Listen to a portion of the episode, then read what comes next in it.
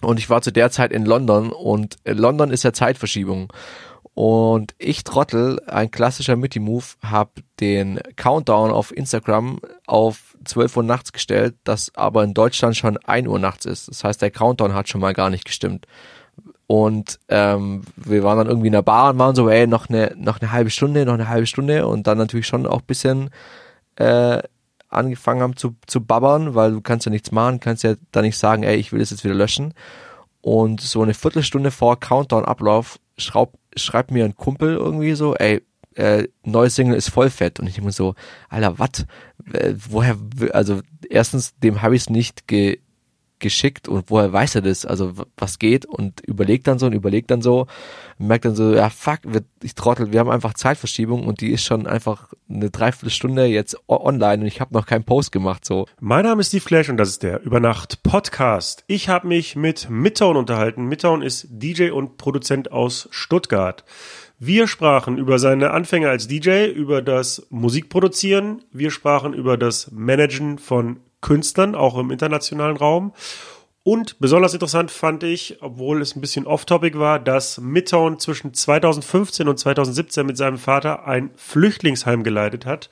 Und ähm, das wollte ich natürlich auch ganz genau von ihm wissen. Dieses Interview ist das erste Interview, was wir über Telefon und zwar via FaceTime geführt haben. Das heißt, jeder saß bei sich zu Hause und hat seine Spur selber aufgenommen und wir haben gefacetimed.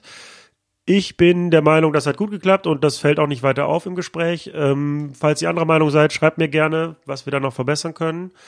Ähm, ist auf jeden Fall eine Option, zukünftig öfter mal Telefoninterviews zu machen. Und dann gibt es noch wie immer den Lifehack der Woche und das ist diesmal relativ trivial. Mein Tipp ist, immer das Equipment vor dem Gig checken. Ähm, ich war am Freitag auf dem Wilde Möhre Festival und habe eigentlich nur relativ zufällig vorher nochmal gecheckt, ob ich alles dabei habe und alles getestet. Und habe festgestellt, dass mein Face-System defekt ist. Das ist das System, was durch Rotation auf der Schallplatte den Timecode erzeugt und somit die Plattenspielernadel überflüssig macht. Und ich habe festgestellt, dass ein Sender defekt ist und bin dann panisch anderthalb Stunden bevor ich los musste noch äh, in den nächsten Musikladen gerannt, um mir ein neues System zu besorgen. Wenn ich das nicht gemacht hätte, hätte ich wahrscheinlich nicht auflegen können. Das heißt, immer Equipment vorher checken. Dann gibt's noch die Termine, wo du mich beim Auflegen sehen und hören kannst. Wenn du in der Nähe von Kiel bist, da spiele ich am 7.9. im Luna anlässlich des 19-jährigen Geburtstags des Clubs. Wenn du in der Nähe von Hamburg bist, äh, da spiele ich am 20.09. im Mundu und dann nochmal Kiel am 28.09. Da spiele ich im Luna meinen regulären Termin. Und wenn du in der Nähe von Oldenburg bist, da spiele ich am 17.10. im Amadeus. Und jetzt ganz viel Spaß mit dem Interview mit Midtone.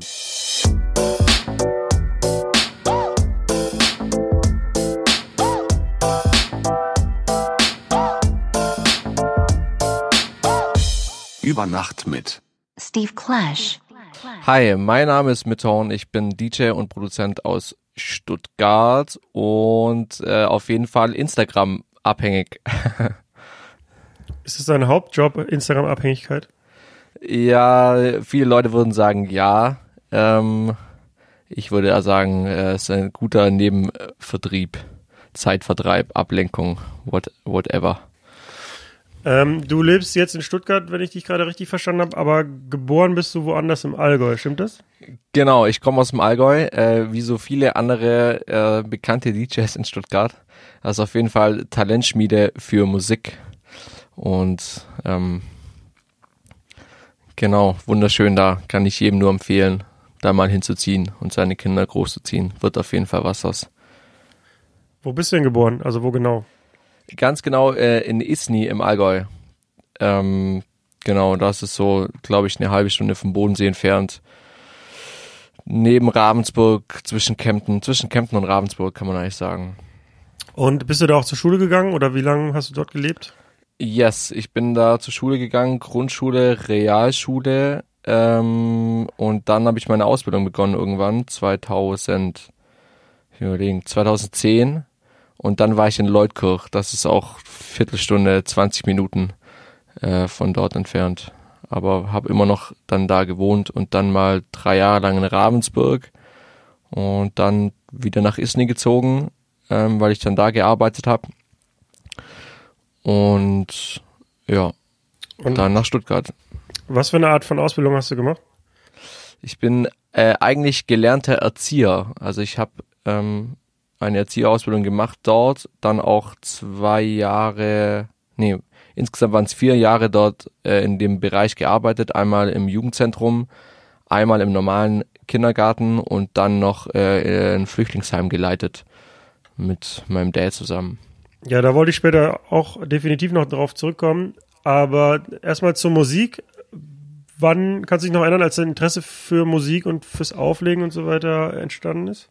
Ja, das war so, ich glaube, in der siebten Klasse oder in der achten Klasse äh, gab es so ein Jugendcafé bei uns und das hat so ein Jugendheim, Jugend- und Heimerzieher geleitet. Stefan, Grüße Stefan. Ähm, und der war auch DJ und bei dem waren wir mal auf der Partys, auf den Partys schon in der siebten Klasse. Und der hat mich dann irgendwann ähm, eingeladen, auch auf die Partys zu kommen und ich habe dann irgendwann angefangen, da irgendwie in, in diesem Jugendcafé aufzulegen und habe mir meine ersten Platten gekauft. Und dann hat das alles so seinen Lauf genommen. Der hat mir das dann alles bisschen beigebracht. Und seit, würde wirklich sagen, seit der siebten Klasse, wie alt man da auch immer ist. 12, 13. Kommt drauf an, wie lange man für die Schule braucht. Einige sind älter. Ja, stimmt. Trickfrage, Trickfrage. Aber gab es da schon eine Präferenz für ein bestimmtes Genre oder warst du erstmal grundsätzlich Musik interessiert? Mm, da war das tatsächlich noch gesplittet, dass ich sehr viel elektronische Musik gehört habe, also so in die Richtung House, äh, tatsächlich auch Techno, weil ich da noch sehr viel gezockt habe. Ähm, und da habe ich immer irgendwie so harten Sound äh, gebraucht, um gut Computer zu spielen. Und das hat sich aber dann ziemlich schnell aufgelöst in Richtung Hip-Hop und habe dann bloß noch wirklich Oldschool Boom Bap äh, aufgelegt und natürlich die ganze Deutschrap-Historie mitbekommen mit Arco Berlin und Savage und Sammy und gefühlt das gehört, was alle gehört haben früher. So, und das habe ich dann auch aufgelegt. Gab es denn auf dem Dorf, sage ich jetzt mal, ich nenne es jetzt mal Dorf, äh, auch Angebot irgendwie sowas zu hören oder musste man dann in die größere Stadt fahren, um feiern zu gehen? Na, wir hatten schon einen Club. Ähm, damals gab's einen Club, wo ähm, Donnerstag, Freitag, Samstag offen war. Da haben tatsächlich dann auch schon größere Leute gespielt, wie hier DJ Smart ähm, und DJ Crypt, den man aus Stuttgart kennt. DJ Smart hat auch äh, die DJ-Schule in Kempten, wo ich dann auch später hingegangen bin. Und da hatten wir schon die Möglichkeit, äh, da so Musik zu hören, aber das ja, lief sonst alles über Rapid Share und die ähm, damaligen Download-Portale und YouTube natürlich auch und MyVideo, glaub sogar noch. Hast du dann von Anfang an auch tatsächlich mit Platten aufgelegt oder gab es da schon irgendwie CDJs oder irgendeine andere Form, irgendwie an digitale Musik zu kommen, die zu spielen? Al- Also tatsächlich habe ich ganz anfangs mit Platten gespielt. Ich dann natürlich auch angefangen, Platten zu kaufen. Meine erste äh, Platte, Fun Fact, war von David Guetta.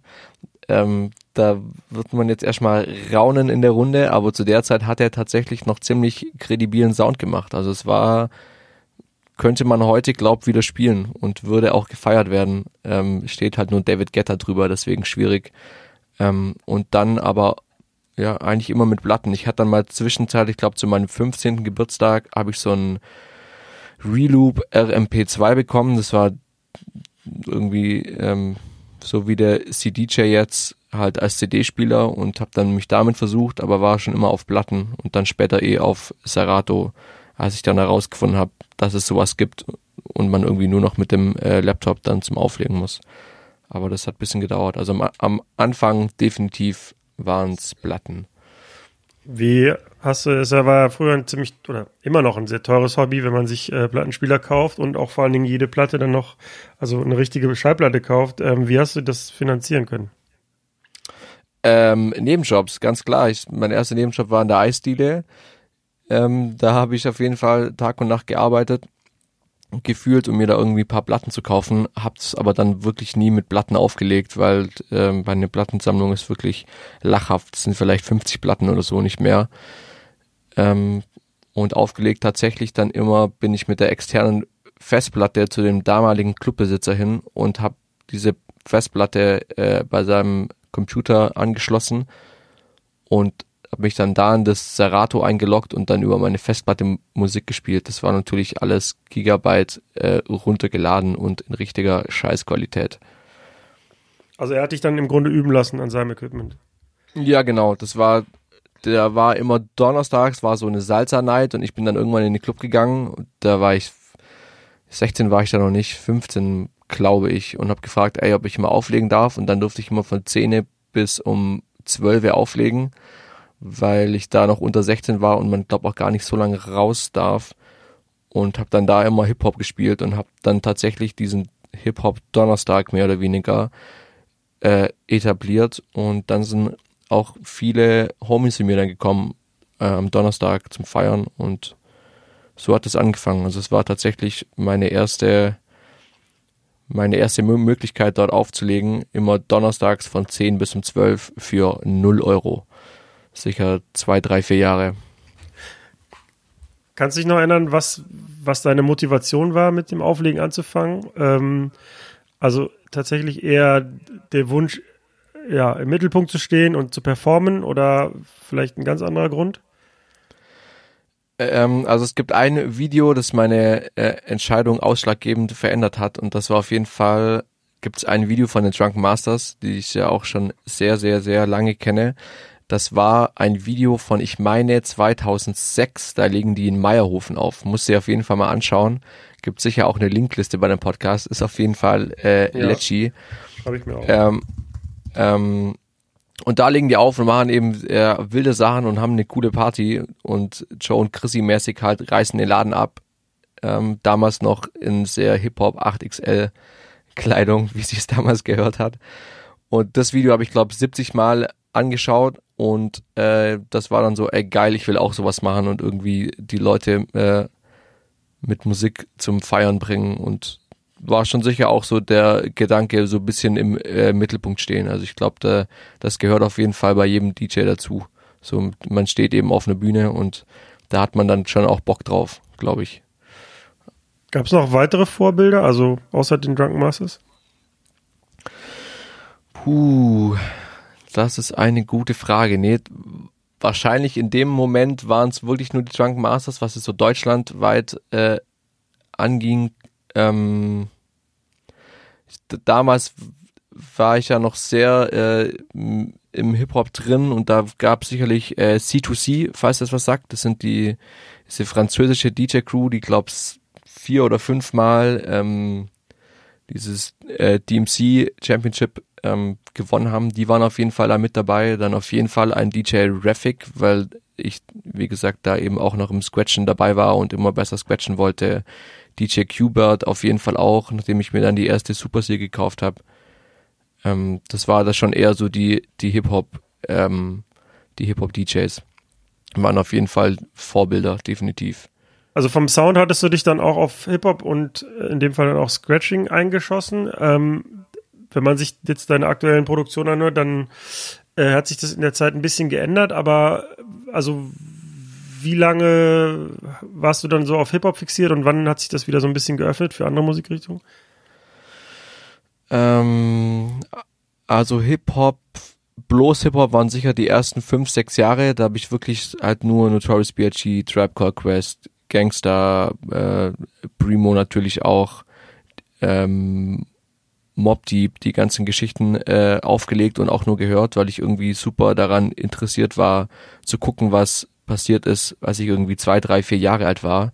Ähm, das ist ja auch mehr oder weniger, glaube die goldene Zeit des Hip-Hops. Ähm, und dann ging aber irgendwann dieses Trap-Geballer los und ich erinnere mich, dass ein Kumpel von mir, der Patrick, äh, DJ Schur, äh, aus Kempten, die hat mir irgendwann dieses Higher, diesen Higher Ground Song von Tonight äh, geschickt und meinte so, ey, hör dir das mal an, ist voll krass und äh, diese Facebook-Konversation bekomme ich ab und zu mal geschickt, wo ich dann so gesagt habe, ey, nee, finde ich voll kacke, verstehe ich gar nicht.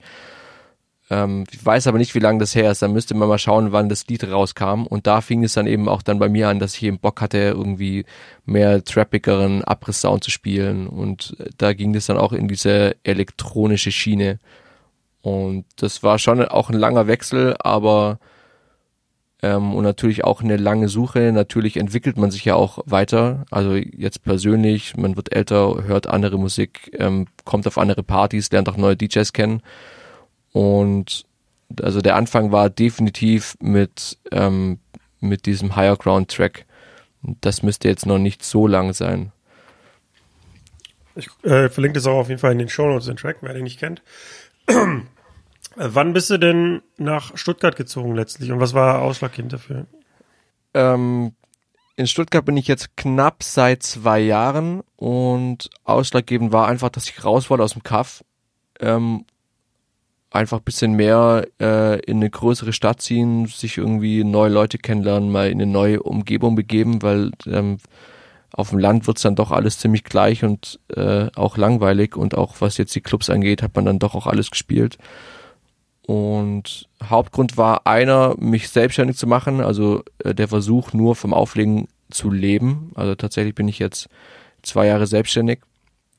Und der andere Grund war, dass ich zu der Zeit dann angefangen habe vom ähm, Martin Hörger äh, das Booking und so ein bisschen das Management auch zu übernehmen, ähm, weil unser gemeinsamer Booker zu der Zeit, der Norby, ähm, der hat aufgehört und dann wurde dieser Posten frei und Martin meinte dann eben, hey, du wirst doch eh nach Stuttgart ziehen und irgendwie selbstständig, ähm, mach doch einfach für mich die Bookings. Und das habe ich dann angefangen und da wir da auch schon seit längerem zusammen Veranstaltungen machen in Ravensburg, beziehungsweise ich ihn da unterstützt mit Werbung und Instagram und dann on the ground an der Party da sein, weil er ja auch oft nicht da ist. Da war das ganz geschickt. Und dann bin ich nach Stuttgart gezogen und das war auf jeden Fall eine gute Idee bis jetzt. Hast du bis dahin äh, tatsächlich auch noch als ähm, Erzieher gearbeitet in der Form? Genau, also ich habe von 2015 bis Oktober oder November 2017 eben in diesem Flüchtlingsheim gearbeitet, das quasi geleitet mit ein paar Isniern zusammen und meinem Dad und da auch den Kindergarten gemacht. Und das war ein Projekt, das ausgeschrieben war auf zwei Jahre. Und ähm, der Vertrag lief dann quasi aus und dann war eben mein inneres Bestreben so entweder jetzt oder oder nie. Und habe das mehr oder weniger auf eine Karte gesetzt und dann nach Stuttgart gezogen und seitdem versuche ich im Musikgeschäft äh, meine Brötchen zu verdienen. Du hattest ja gerade schon angedeutet, also dass du das Management und das Booking für Martin Hörger machst oder gemacht hast. Ähm, also das heißt, ja, du hast dein eigenes Management, ähm, du legst noch auf. Als du den Schritt gewagt hast, dann in die komplette Selbstständigkeit, wie klar war dir dann in dem Moment, okay, das wird auf jeden Fall klappen und ich verdiene genug Geld oder wie sehr bist du da ins, ins kalte Wasser gesprungen? No, ich bin eigentlich direkt ins äh, kalte Wasser gesprungen, weil du natürlich als Erzieher jeden Monat ähm, einen festen Gehalt bekommst, egal wie, wie viel krank du bist oder wie viel du arbeitest oder wie wenig du arbeitest oder wie fleißig du bist. Ähm, das ist einfach immer fix. Und bei der Selbstständigkeit, klar, steht, äh, ja, sagt der Satz ja schon selber, Selbstständigkeit, du musst dich einfach um alles selber kümmern. Also du hast eine eigene Krankenkasse, du musst irgendwie äh, nochmal vereinzelt mehr Steuern zahlen, musst dich einfach um alles selber kümmern. Und das war mir schon bewusst, aber ähm, das war schon ein Hassel, oder ist es, äh, kann man ganz ehrlich sagen, ist es auf jeden Fall jetzt immer noch. Ähm, einfach weil ja man sich eben um alles selber selber kümmern muss und auch gucken muss, dass man auflegt, wenn man viel im Studio ist, am Wochenende zum Beispiel oder irgendwie im Urlaub ist oder sonst was, dann bedeutet das, dass man eben nicht ähm, beim Auflegen ist und damit kein Geld verdient, wenn man jetzt nur auflegen ist. Und das ist schon ähm, dann auch ein Druck natürlich, weil ich habe mir irgendwann vor zwei, drei Jahren gesagt, dass ich nur noch die Partys spielen will, die mir selber Spaß machen, die mich persönlich nach vorne bringen. Also diese ganzen Abi-Party äh, Scheißsachen in Anführungsstrichen ähm, eben nicht mehr mache und das ist natürlich dann auch Geld, das man da nicht mehr verdient und wo man dann, dann natürlich auch in Verlegenheit kommt, doch wieder solche Sachen zu machen, um eben einfach äh, safe zu sein für den Monat. Aber ähm, das ist so der Reiz, der Fluch und der Segen des, des Selbstständigsein. Hast du manchmal den Eindruck, dass du gerne dann doch zurück in dieses alte Leben würd, gehen würdest, also wo du angestellt bist, oder bist du einfach 100% glücklich mit der selbstständigen Situation? Na, man, man lebt, äh, man lebt so mit den Vor- und Nachteilen. Ich glaube aber nicht, dass ich noch mal jemals zurückgehen äh, könnte als Erzieher, weil gerade in dem äh, Bereich, wo ich dann gearbeitet habe, da war einfach nicht jeder Tag wie, also da wusste ich nicht, was am Dienstag oder Mittwoch oder am Donnerstag ist. Da war einfach jeder Tag komplett verschieden und irgendwie sind ständig neue Sachen passiert. Und im normalen Kindergarten, Anführungsstrichen, ist ja die Wochenstruktur ja schon sehr klar aufgebaut und wiederholt sich und auch die Ordnungsstruktur und wer ist der Chef und wer macht was und was darf nicht gemacht werden, ist da schon sehr klar. Und das hatte ich eben die letzten zwei Jahre als Erzieher eben nicht, weil ich mehr oder weniger mein eigener Chef bin. Und deswegen könnte ich da auch, glaub so von heute auf morgen gar nicht mehr zurück. Also ich bin dann schon sehr freiheitsliebend, was solche Strukturen angeht. Deswegen habe ich das auch gemacht. Ähm, jetzt habe ich die Frage vergessen. Ja, ob du dir manchmal dich zurücksehnst in das alte Leben. Ach so, ja, also den festen Gehalt für ähm, den den vermisse ich auf jeden Fall, aber sonst eigentlich gar nichts, weil ähm, man hat natürlich dann doch auch sehr viel mehr Freizeit. Man kann einfach morgens aufstehen und ins Studio gehen. Man kann einfach, wenn man irgendwie wenn ich in Kiel bin irgendwie und den äh, Yannick besuche, hier Beauty and the Beats, kann ich einfach sagen, ja, ich bleib noch zwei, drei Tage länger, einfach weil ich Bock hab und muss mir dann nicht Urlaub nehmen oder äh, hab dann Stress, weil ich dann nicht bei der bei der Arbeit bin. Dass dieses un, un, unabhängig sein ist schon ein sehr, sehr großer Vorteil und der überwiegt alle negativen Seiten eigentlich. Und deswegen kommt das eigentlich nicht nicht mehr äh, in Frage. Eher würde ich dann eine neue Ausbildung machen wahrscheinlich, als dann nochmal in einem Kindergarten zu arbeiten. Du hattest eben gesagt, dass du Martin Hörger kennengelernt hast über euren damaligen gemeinsamen Booker. Und ja. der hat dann, ähm, wie du sagtest, den Job aufgegeben und dann ähm, hattest du quasi die Option, das weiterzumachen. Sorry. Ähm, Easy. Als es angefangen hat, dass du Booking und Management übernommen hast, ähm, wie sehr warst du da im Thema oder wie, wie bist du es angegangen? Hast du gesagt, okay, ich mache das jetzt einfach? Na, also ja, was jetzt das Booking angeht, hat man natürlich schon auch, ähm, oder hatte ich schon auch eine Vorstellung, weil ich natürlich das auch lange selber gemacht habe und ungefähr die Forschung hatte, wie das läuft mit Verträgen und so Geschichten. Äh, und Management muss ich dazu sagen, das war jetzt nicht so, dass ich mich da als großer Manager ausgegeben habe, sondern ich war da einfach äh, beratend tätig. Also äh, wenn es irgendwelche Fragen gibt, äh, äh, sollen wir die Show spielen, wie machen wir das, sieht das gut aus, soll man den Flyer nicht anders machen. Also ich war da eher so das, äh, das, das dritte Auge über der ganzen Geschichte und habe ihn dann versucht, äh, dahingehend zu unterstützen, dass es einfach alles größer wird. Ähm, aber auf die Booker sah, ja, wusste ich schon zum Teil, aber auch nicht. Also es ist dann schon auch schwierig, bloß dass es halt größtenteils auf Englisch war, weil Martin ja zu der Zeit eigentlich eigentlich fast gar nicht, außer bei seinen eigenen Partys in Deutschland gespielt hat. Und das ist dann schon auch nochmal ein anderes Ding, auf Englisch zu verhandeln, als dann auf Deutsch, ähm, was ich definitiv besser sprechen kann. Hast du sonst noch irgendwelche Unterschiede feststellen können, was so DJ-Booking und Veranstaltertum in, in Ausland, im Ausland und in, also Unterschiede zwischen Veranstaltertum im Ausland und hier? Also gerade bei den Kanadiern, die auf jeden Fall ein sehr, sehr nettes und lustiges Völkchen sind, äh, so sehr sind die auch ziemlich verplant und nehmen Sachen ziemlich gelassen. Also dass dann so, ähm, man braucht ähm, wenn man nach Kanada oder wenn man in Kanada spielt, braucht man nicht direkt ein Visum, sondern so ein Arbeitsvisum und da reicht aber, wenn der Veranstalter einem ein Invitation Letter schreibt. Also da steht dann drin, hey, mein Name ist Steve Glash, ich mache das und das Festival und äh, es ist eine Bereicherung für die Kultur in Kanada, dass äh, Martin da spielt und falls ihr irgendwelche Fragen habt, hier ist meine Mail und hier ist meine Telefonnummer. Und das ist aber, äh, obwohl es nur so ein äh, Zettel ist, ziemlich schwierig, ähm, das zu bekommen, weil die ja sagen dann, ja, ich schick's dir morgen oder melden sich zwei, drei, zwei, drei Tage nicht. Und dann natürlich mit der Zeitverschiebung, wenn man dann Tag hat und die haben Nacht, dann ähm, waren das schon viele, also war, äh, hat das schon immer sehr lang gedauert und die nehmen das sehr, sehr ruhig und entspannt und auch mit Mails zurückschreiben und so Geschichten. Die sind da schon, würde nicht sagen lazy, aber nehmen das auf jeden Fall sehr gemütlich. Wie, wie funktioniert das dann? Also der, du bekommst dann diesen, dieses Empfehlungsschreiben sozusagen vom kanadischen Veranstalter. Also der schreibt, ja, ähm, Es ist, das ist eine Bereicherung für die kanadische Kultur, wenn der Künstler hier spielt und dann äh, wird es per E-Mail geschickt und dann leitet man das an die kanadische Botschaft weiter oder wie stelle ich mir das vor? Nee, du, du im besten Fall druckst du diesen Zettel aus, ähm, was eigentlich auch ein Witz ist. Ähm, und dann bei dieser, also wenn du im Flughafen bist, bei dieser Transitzone, dann fragen die dich, ey, was machst du hier? Was ist los? Oder wie lange bist du hier? Und sagst du, ja, ich bin DJ und leg da auf und streckst ihm diesen Zettel äh, in die Hand oder gibst ihm den Zettel, der liest das dann durch und sagt dann, ah, okay, nice, cooles Festival, viel Spaß.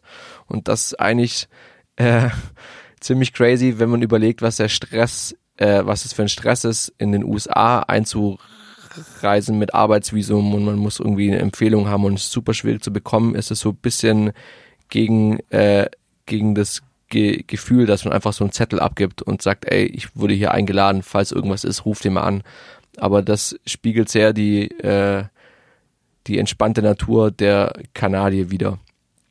Und das gibt man ab und im besten Fall war da der Zollbeamte schon mal und wünschte viel Spaß und das war's dann. Also das ist tatsächlich sehr entspannt und kann man auch selber schreiben, äh, was wir auch einmal gemacht haben. Also da hat's dann ein, ein Veranstalter, ich glaube, das weiß der Martin gar nicht, oh, jetzt, jetzt kriegt das mit, da hat ein Veranstalter das auch äh, verknallt ähm, zu schicken.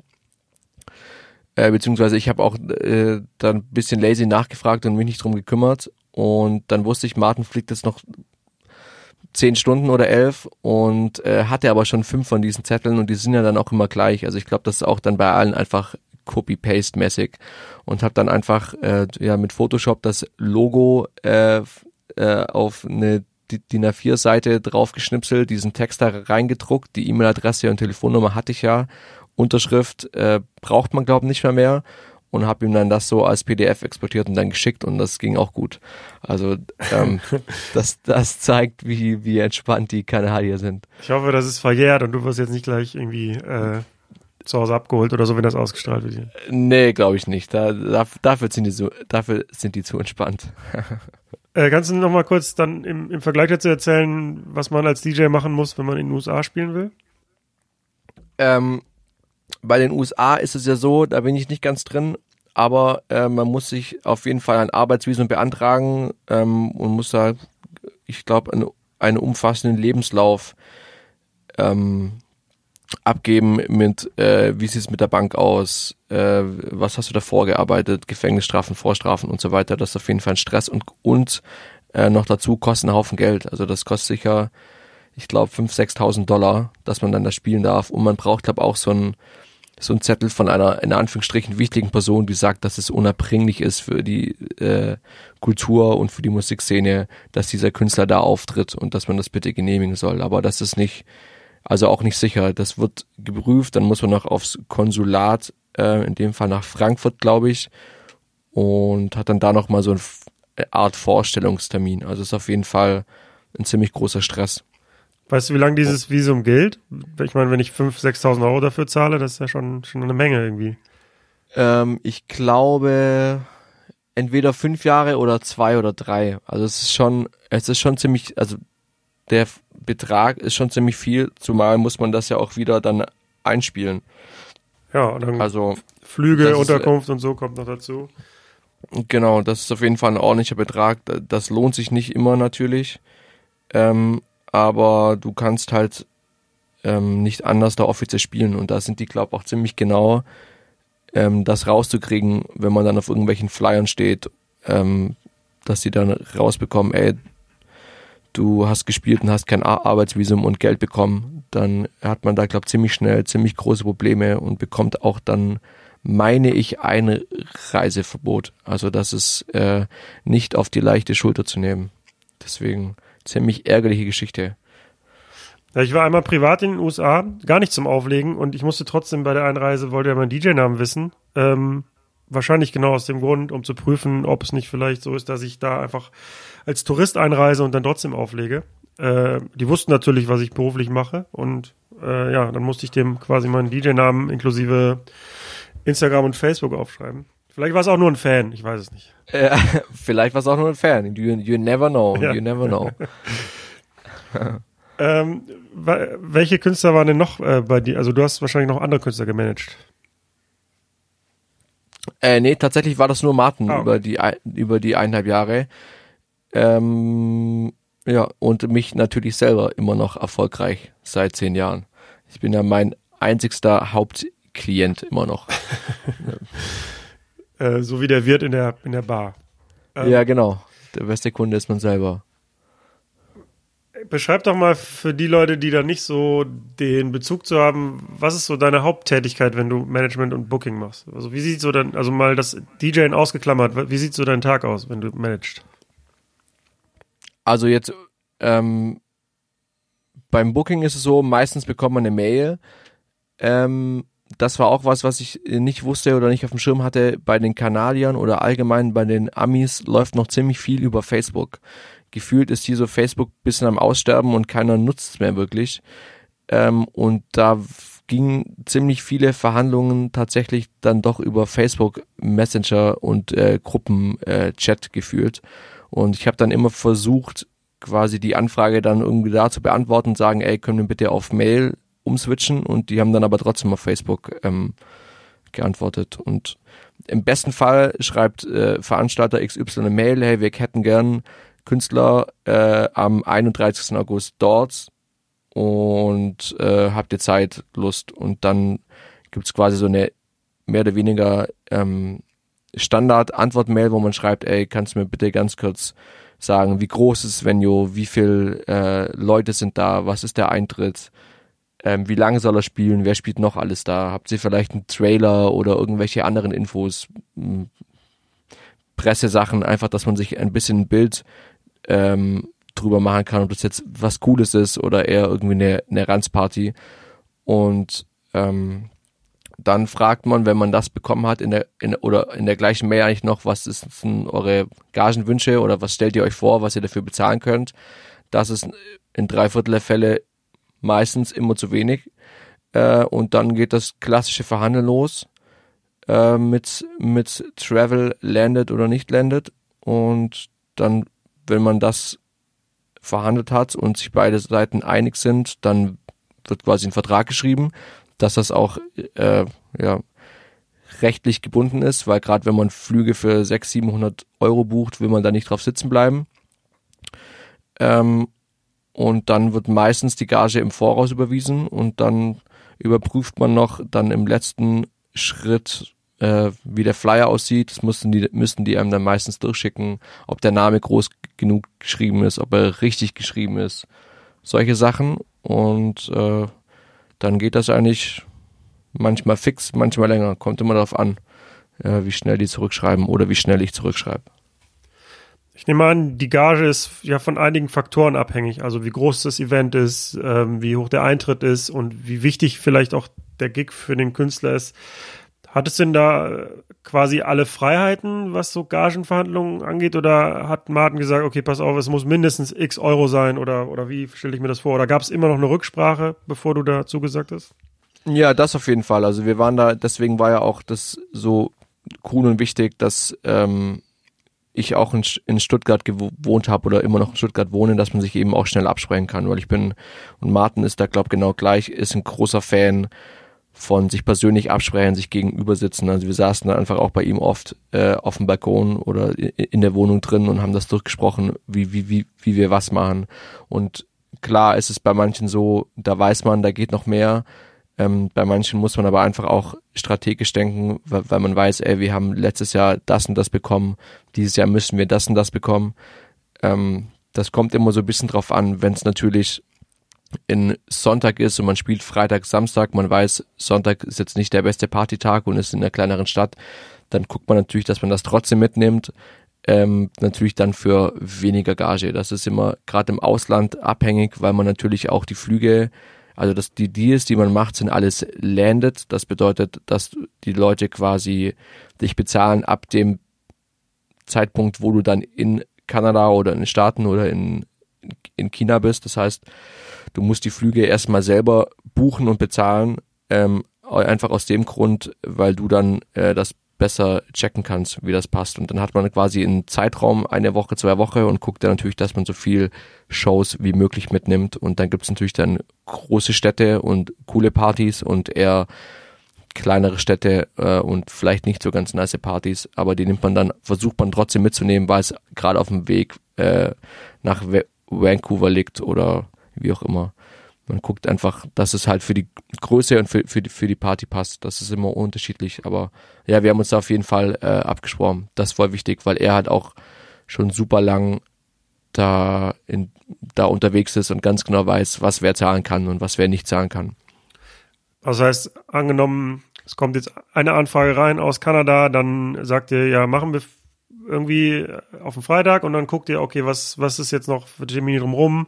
Wie kann man sich den Kalender noch füllen, dass sich die Flüge halt dahin lohnen, sozusagen? Ja, genau. Das ist einmal was und man guckt auch immer, gerade mit Zeitverschiebung, Kanada ist ein sehr, sehr großes Land, auch die Flüge zwischen äh, von Ost nach West äh, dauern sehr lange, was ich auch nicht lange auf dem Schirm hatte. Ähm, das heißt, man guckt immer, dass man mit der Zeit fliegt, einfach weil es dann dem Künstler besser geht, also der nicht super gechatlaggt ist, wenn er nach zwei Stunden Auflegen wieder eine Stunde schlafen kann, dann wieder zum Flughafen. Und man schaut natürlich, dass man vielleicht Zwischenstationen ein, einlegt, also dass man da nicht äh, zehn Stunden äh, fliegt, sondern vielleicht nur fünf, dann da in der Stadt spielt, ein Tag ist und dann nochmal fünf. Also dass man so ein bisschen mehr oder weniger im Kreis fliegt. Das klappt eben mal mehr und klappt eben mal weniger, aber das ist eigentlich das Beste. Ähm, ja, da, also auch einfach wegen den Flügen, weil es billiger ist. Und man sollte ja dann doch auch trotzdem etwas auf die Umwelt gucken und nicht ähm, kreuz und quer fliegen. Bist du regelmäßig auch mitgereist äh, denn? Äh, letztes Jahr ja. Ähm, da haben wir einmal zusammen dann auf dem Motion Notion gespielt. Das ist ein Festival, da spielt Martin, ich glaube schon sehr, sehr, sehr lange. Und dann war einfach so, dann Martin einfach gefragt, hey, Mitti würde auch mitkommen. Ähm, da haben wir das dann so ein bisschen verkauft, hey, Manager sollte auch mitgehen. Und dann habe ich da auch gespielt, ähm, nachmittags, und zwar ein Riesenfest und war dann davor drei, vier Tage noch in Vancouver, habe mir die Stadt angeschaut, weil ich davor noch nie in Kanada war und bin dann damit aufs Festival und dann sind wir ähm, nach vier Tagen zurückgeflogen. Das war auf jeden Fall nice und letztes Jahr auch ja auf zwei, drei anderen Sachen, auf der Fusion zum Beispiel, auch krasser Scheiß geht auf die Fusion, Freunde. Bei manchen Veranstaltungen, wie du gerade sagtest, warst du dabei, ähm, aber deine Hauptaufgabe ist oder war ja im Prinzip E-Mails zu beantworten und Verhandlungen zu führen und so. Und genau. gerade da du ja selber auch Künstler bist und wie du eben sagtest, sehr gerne auftrittst und äh, selber auflegst, äh, macht das dann trotzdem Spaß für einen anderen Künstler, das zu, zu regeln? Ähm, ja und nein. Also ich hätte das jetzt auch nicht gemacht, wenn das nicht der Martin gewesen wäre. Das ähm, einfach weil dieses Booker-Business ähm, sehr anstrengend ist und sehr zeitintensiv ist, vor allem wenn man es international auch macht, eben wegen Zeitverschiebung äh, und der Entfernung. Also man steckt da schon sehr, sehr viel Zeit rein. Gerade wenn es äh, Probleme gibt und irgendwie Absprachen nicht äh, getroffen werden, ähm, jetzt habe ich die Frage vergessen, tut mir leid. Nee, ich habe gefragt, ob's, ähm, obwohl du ja selber Künstler bist und DJ, ob es dann trotzdem Spaß gemacht hat, für einen anderen Künstler quasi das Management zu machen. Ach so, ja, das, ja, das auf jeden Fall, sorry. Nee, das hat auf, auf jeden Fall Spaß gemacht, aber genau, was ich sagen wollte, ich hätte es für keinen anderen Künstler gemacht, außer für Martin. Einfach weil er erstens ein super guter Homie äh, von mir ist und das auch in meinem eigenen Bestreben war, einfach dass es bei ihm nach vorne geht. So, das war einfach so, ey, wir, wir beide arbeiten jetzt dran, ähm, dass das nach vorne geht und irgendwie das nächste oder dritte oder vierte Level irgendwie äh, zu erreichen. Und äh, das macht dann schon auch Spaß. Also wenn man halt einfach sieht, man kann einen Homie ähm, zu, also man kann einem, einem Kumpel helfen, dass es in der Karriere nach vorne geht oder Sachen besser laufen, das ist dann schon cool. Wenn das jetzt für irgendeinen wäre, zu dem man keine Beziehung hat, weiß ich nicht, ob dann die Motivation so hoch gewesen wäre, ähm, das dann dauernd zu machen, weil es eben auch schon anstrengend und schon auch äh, viel Betreuung. Deswegen als, als Job könnte ich mir das nicht vorstellen. Das wäre mir zu monoton. Du hattest ja auch am Anfang des Gesprächs gesagt, dass du mittlerweile ganz gut befreundet bist mit den Drunken Masters und ähm, ihr auch regelmäßig zusammen auflegt und euch schon länger kennt. Ähm, und natürlich mit Martin Hörger. Ähm, wie wichtig sind denn solche Künstler dann auch, um deine eigene Karriere zu formen? Also erstmal als eine Art Vorbild, aber auch andererseits, also wie, wie hilfreich sind die? Ähm, sehr, sehr, sehr hilfreich, weil wie äh, bei Martin oder bei den Drunken Masters ist es einfach so, dass die an jedem Punkt, in dem ich in den nächsten zwei, drei Jahre äh, kommen werde, waren die schon und können mir einfach besser sagen mit Distanz und weil sie das Gleiche schon äh, erlebt haben, äh, wie man was machen soll. Also wie gehe ich damit um, wie beantworte ich bestimmte Anfragen, wie mache ich äh, Werbung auf Instagram für Musik, wie funktioniert dies, wie funktioniert das. Einfach weil die schon ein bisschen älter sind, macht das Sinn, weil die sehr gute Ratgeber sind. Also da kann ich auch, und das ist echt cool, ich kann die Jungs echt zu jeder Tages- und Nachtzeit anrufen und fragen, ey, wie soll ich da und da mit umgehen oder was macht man da? Gerade auch mit Studiosachen. Super wichtig. Jetzt aktuell bist du ja an dem Punkt, dass du deine erste eigene Musik releast. Und zwar sind das vier Singles, von denen der Stand heute, was haben wir heute? 25. Juli. Heute ist 25, genau. Heute Nacht kommt die zweite. Yes. Heute Nacht kommt die zweite. Ähm, die vier Singles heißen Bass Down, Booty Call, Captain und Power. Yes, Hammer, Hammer Namen an der Stelle. Shoutout an mich selber. ja, absolut. Wenn der Podcast rauskommt, es hat sich nämlich noch DJ Raffic vorgedrängelt, wollte ich dir noch sagen oh. Ähm, Grüße Lukas, bester Mann. Der kommt am Montag und du bist dann zwei Wochen später, dann sind wahrscheinlich schon alle Singles released. Ähm, seit wann produzierst du? Ähm, ich muss überlegen, sechs Jahre sind es jetzt, glaube Also produzieren kann man das nicht nennen. Wahrscheinlich habe ich die letzten fünf nur Schei Schei Scheiße gemacht, aber ähm, seit sechs Jahren probiere ich Musik zu machen. Das ist ein sehr langer Weg, wie das auflegen oder ja, ist halt auch ein, ein Handwerk einfach mit viel technischem Verständnis. Und was war da das, was war da die Motivation? Also hast du es gesehen als eine quasi, als eine Art Sprungbrett, um als DJ erfolgreicher zu werden oder tatsächlich auch Lust an Kreativität und an, an Erschaffung von Musik? Also Lust an Kreativität auf jeden Fall, einfach weil es natürlich super viel Spaß macht, Musik zu machen. Ich habe früher ganz lang äh, Gitarre gespielt, ähm, deswegen schon immer musikalisch gewesen und natürlich auch als Sprungbrett, weil ich natürlich schon auch ähm, gesehen habe, dass wenn man natürlich selber Musik macht und wegen seiner eigenen Musik ähm, gebucht wird, das natürlich viel schneller, viel größer wird, als wenn man einfach in Anführungsstrichen nur auflegt. Also es war schon auch der, der Wunsch dahinter, irgendwann halt in, international aufzulegen. Und das wird schwer nur mit gut auflegen. Also man braucht einfach seine eigenen Songs und muss seinen eigenen Style finden, mehr oder weniger. Und das war schon einer der Hauptgründe. Und äh, wie würdest du deinen Style beschreiben? Auf jeden Fall mittlerweile elektronisch. Also vor sechs Jahren habe ich auch angefangen mit Hip-Hop-Beats. Ähm, und da versucht drauf zu freestylen und das an irgendwelche Leute ähm, zu schicken. Und jetzt geht's aber schon in die House-Schiene, äh, Basshouse, Techno. So würde ich das ähm, beschreiben. Auf jeden Fall äh, plus 120 BPM von 120 bis 130. Mal gucken. Man weiß es nie, wie sich entwickelt. Äh, wie sieht denn dein aktuelles Setup aus, wenn du produzierst? Ähm, ich habe einen Windows-Rechner tatsächlich seit einem Jahr. Bin eigentlich Apple-Liebhaber, aber mein altes MacBook war zu langsam und deswegen musste dann neuer her. Und ich habe es nicht eingesehen, irgendwie 4000 Euro für ein neues MacBook oder äh, für einen Mac zu zahlen, der dann nach drei Jahren zu langsam ist und bin deswegen notgedrungen, ähm, auch wegen Geldmangel natürlich, äh, dann auf Windows um, um, umgestiegen und bin da eigentlich sehr zufrieden. Dann produziere ich mit Ableton und habe zwei Yamaha-Boxen HS8, glaube ich. Ich sehe es leider nicht, wo sie vor mir sind. Wie heißen? Ich glaube, das sind Yamaha-Boxen. Soundkarte, ähm, kleines Microcorg, Tastatur, Kopfhörer und Maus. That's it. Und ähm, das heißt, alles passiert im Rechner, also über Plugins, also keine Synthesizer oder irgendwelches Outboard, was noch rumsteht. Nee, also wie gesagt, der, der Microcorg macht auch selber Musik, allerdings ähm, kann ich die noch nicht gebrauchen. Also es sind komische Sachen drauf, das habe ich mir immer irgendwann gekauft, weil das ein Kumpel von mir auch hatte und der hat da irgendwie coole Musik mitgemacht. Ich habe es aber irgendwie nicht auf die Reihe bekommen, da coole Sachen mitzumachen und jetzt benutze ich es einfach als MIDI-Keyboard. Also ähm, es basiert noch alles auf dem auf dem Computer, aber in der Zukunft soll da schon auch der ein oder andere Synthesizer dazukommen.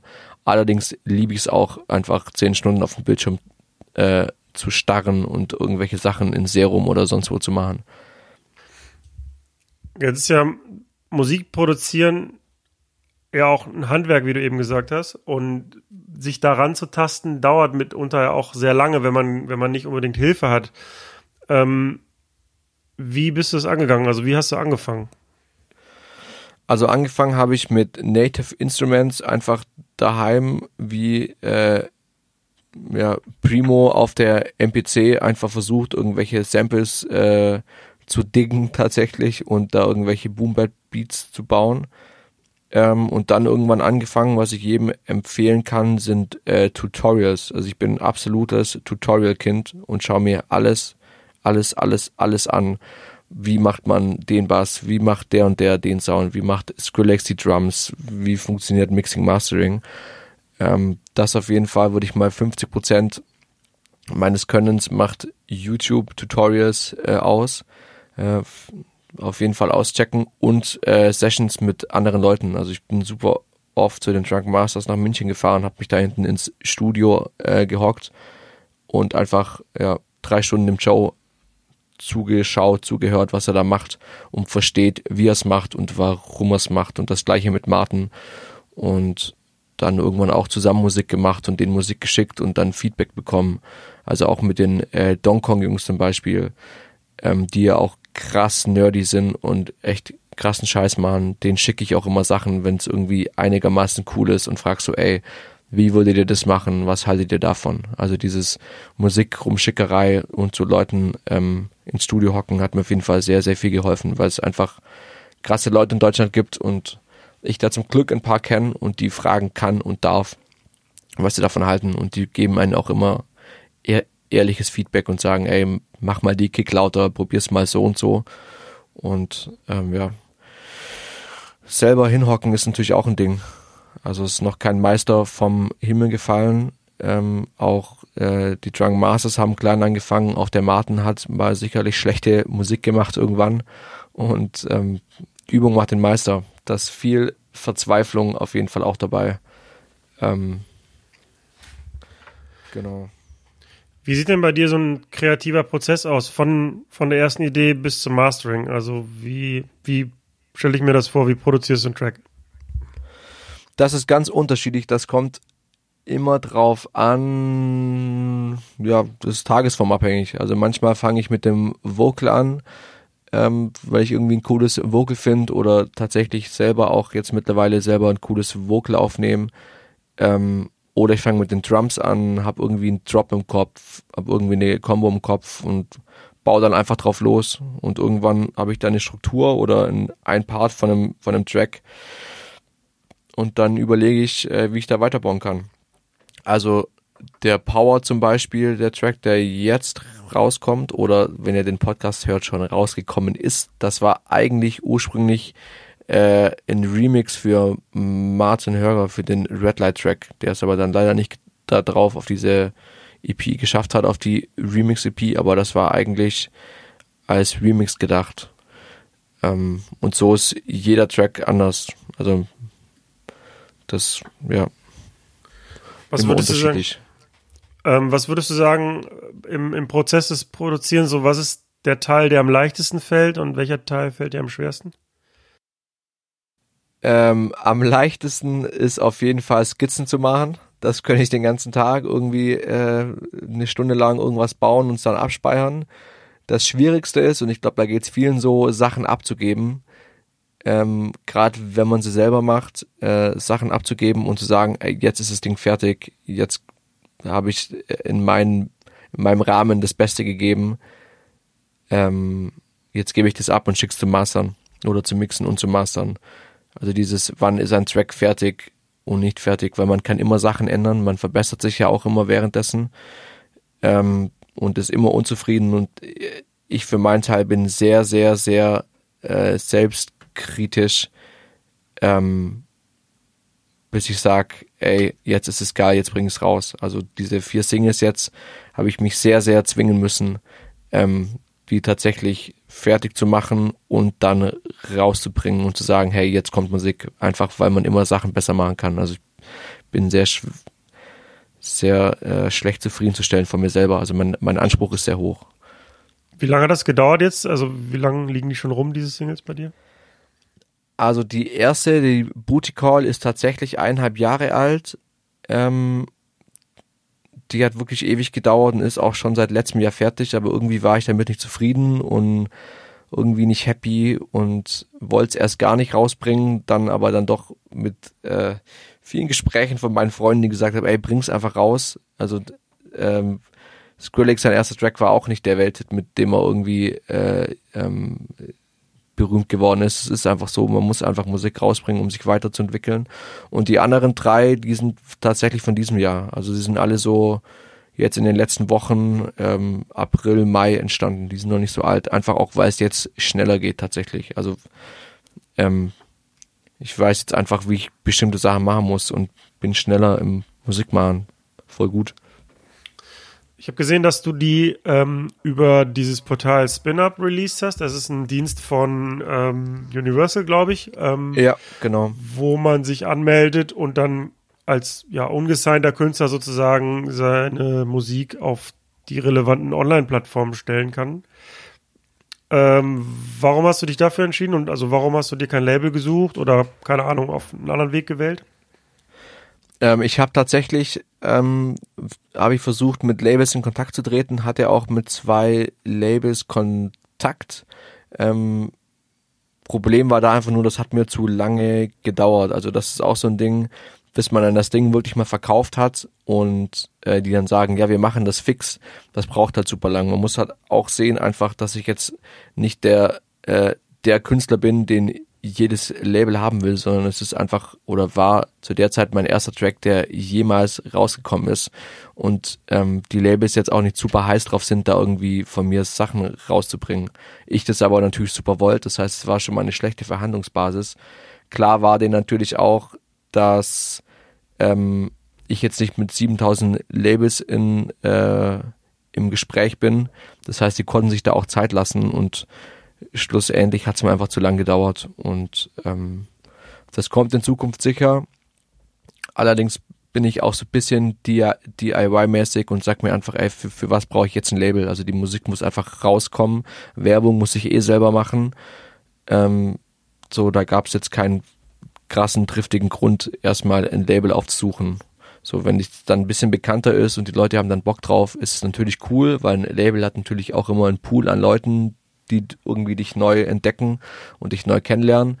Aber für die ersten vier Sachen war es jetzt so, ey, die müssen jetzt einfach raus. Und mit jetzt meine ich jetzt. Und man lädt es da hoch und eine Woche später ist es dann da und muss nicht ewig rumdiskutieren und, sondern ist einfach selber zuständig. Das ist ganz cool. Wie lange dauert das? Also du hattest gesagt, eine Woche. Ähm, kann man den, den Release-Termin dann auch genau terminieren oder wie läuft das? Ja, genau. Man kann den entweder gleich äh, terminieren, also man kann sagen, ich hätte es gern am 18.09. Äh, released, also kann auch Montag, Dienstag, Freitag sonst was machen. Oder man kann sagen, ey, ich schicke das euch zum Prüfen und sobald ihr cool damit seid, könnt ihr es hochladen. Also das ist so Variante B, dass sie es einfach dann online packen, wann die das geprüft haben und wann sie mit dem Cover irgendwie durch sind und das dann alle Shops geschickt haben. Das braucht ja auch einfach zwei, drei Tage. Oder man sagt einfach, ey, ich will es an dem und dem Tag einfach draußen haben. Und was und, muss ich da alles liefern, außer jetzt die Tonspur an sich?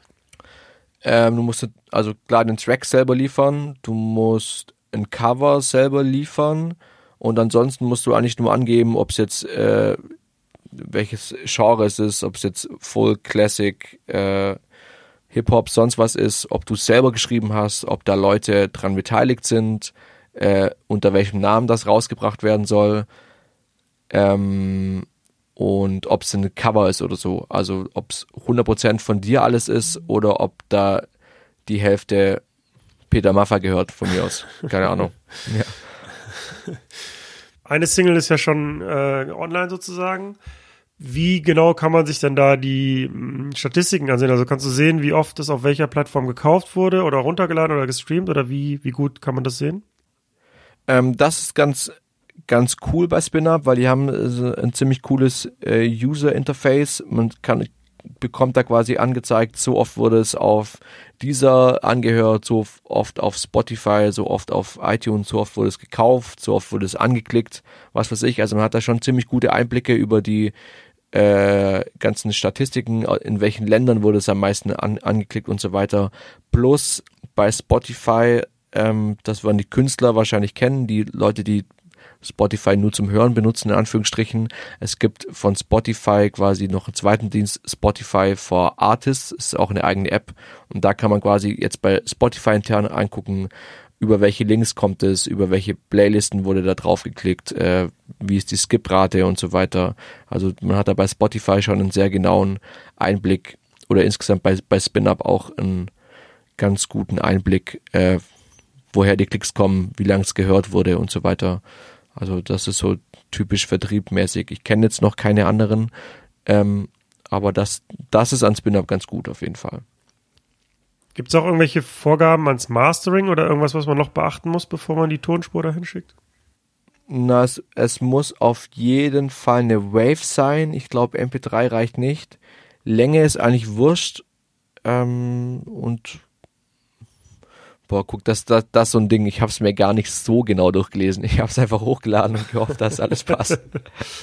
nee, ich glaube nicht. Also äh, das muss einfach, ähm, ja, genau so, ja, müsste ich jetzt nochmal gucken. Auch, auch in, in der Linkliste schauen, liebe Freunde. Schauen Sie in der Linkliste. Ja, schauen Sie in den Shownotes.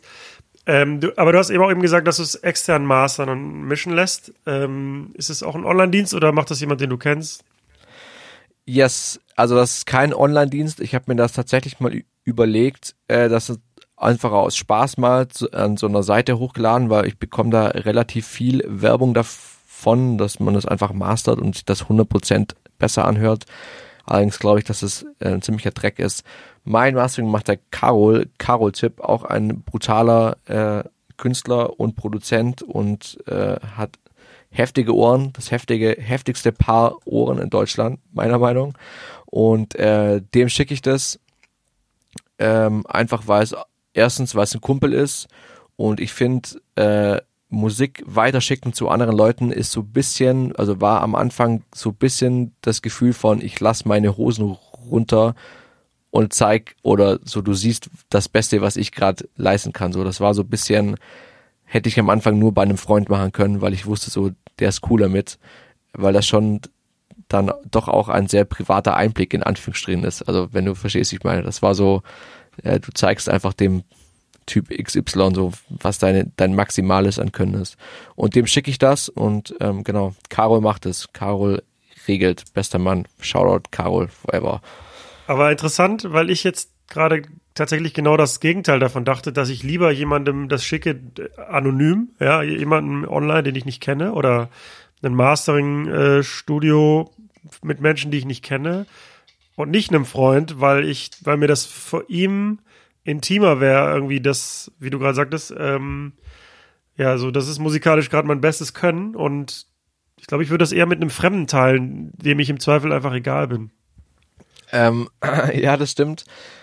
Das Coole beim Carol ist aber, also abgesehen davon, dass es ein sehr guter Homie von mir ist, dass, und das ist mir wichtig und deshalb schicke ich es auch niemand anders, weil ich weiß, dass ähm, Carol in dem Fall in der Szene drin ist. Also der hört sehr viel Musik, macht keiner äh, dieselbe Musik und weiß auch, wo das ganze Ding hingehen soll. Also wie sie es auch, wie sie es auch anhören soll und wie momentan in Anführungsstrichen die äh, Standards sind. Wenn ich das jetzt, und das ist so meine Meinung, also ich verstehe deine voll und er kann da voll mitgehen.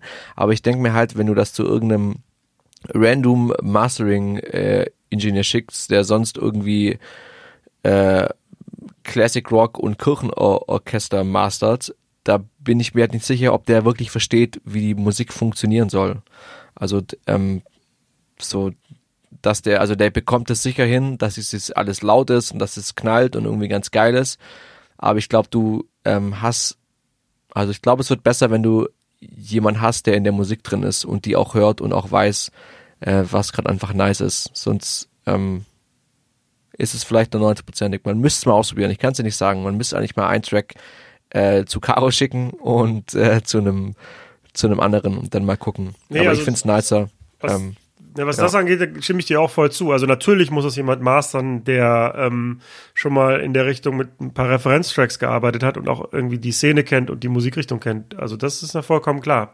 Es ging mir jetzt nur um dieses, ähm, den Punkt, äh, ja, um so das Runterlassen der Hose, sprichwörtlich, ähm, dass ich das wahrscheinlich weniger Schiss hätte, wenn das jemand ist, den ich weniger gut kenne. So, das meinte ich.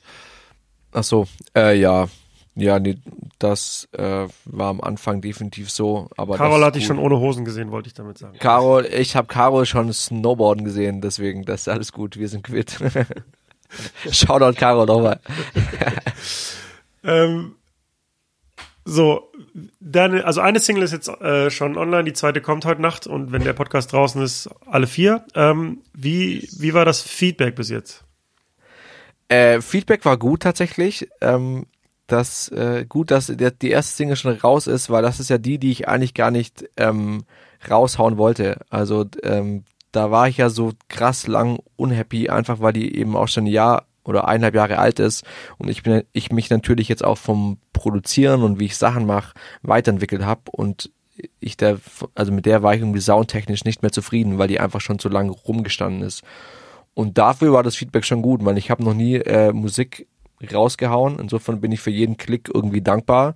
Das hat jetzt, glaube ich, 1000, fast 1600. Das ist schon ganz geil. Für mich ist das geil, für jeden anderen wäre das, ach du Scheiße, was ist hier los? Weil so, wenn man die 10.000 nicht am ersten Tag knackt, dann ist auf jeden Fall was falsch. Aber das ist jetzt eh ein neuer Bereich für mich mit Musik rausbringen, deswegen bin ich da auch ohne Erwartungen rein und baller die jetzt einfach raus und guck, was passiert. Und bin happy mit allem. Und es haben viele geteilt und habe schon auch von vielen äh, Feedback bekommen, äh, wo ich dachte so, boah, okay, die hören safe nicht, aber es äh, kriegen dann doch, ähm, kriegen dann doch auch viele mit. Und äh, ja, das auf jeden Fall geil. Und habe aber auch bei dem Release schon wieder was gelernt. Das muss ich vielleicht noch kurz erzählen. Eine lustige Background-Story. Ähm, das kam ja vor zwei Wochen und ich war zu der Zeit in London und London ist ja Zeitverschiebung. Und ich Trottel, ein klassischer Mitty-Move, habe den Countdown auf Instagram auf 12 Uhr nachts gestellt, das aber in Deutschland schon 1 Uhr nachts ist. Das heißt, der Countdown hat schon mal gar nicht gestimmt. Und ähm, wir waren dann irgendwie in der Bar und waren so, ey, noch eine, noch eine halbe Stunde, noch eine halbe Stunde und dann natürlich schon auch bisschen äh, angefangen haben zu, zu babbern, weil du kannst ja nichts machen, kannst ja da nicht sagen, ey, ich will das jetzt wieder löschen. Und so eine Viertelstunde vor Countdown-Ablauf schreibt mir ein Kumpel irgendwie so, ey, äh, neues Single ist voll fett. Und ich denke mir so, Alter, was? Äh, woher, also erstens, dem habe ich es nicht ge geschickt und woher weiß er das? Also was geht? Und überlegt dann so und überlegt dann so, merkt dann so, ja fuck, ich trottel, wir haben einfach Zeitverschiebung und die ist schon einfach eine Dreiviertelstunde jetzt online und ich habe noch keinen Post gemacht, so, weil äh, Zeitverschiebung und das war dann so, ja okay, äh, man lernt nie aus. Kleiner Fail, kleiner Fail aus also, meinem Leben. Also es kommen ja jetzt noch drei Singles und ähm, wenn wir jetzt nicht noch irgendwie sechs Stunden weiter quatschen, dann schaffst du es auch pünktlich heute Nacht den Post äh, zur ja, richtigen Zeit. Ich, mu ich muss noch Tra Tra Trailer schneiden, habe ich noch nicht gemacht. ja. Se selbstständig. Äh, man muss alles selber machen, Kenners. Also ich prognostiziere mal, dass wir keine sechs Stunden mehr quatschen, aber wer weiß. Ja, ähm, ja alles gut. Ich bin bereit, ich habe Zeit. Das spannendste Thema kommt ja jetzt noch, aber äh, auf jeden Fall alle, die das jetzt hören, hören sich bitte die vier Singles von Midtown an.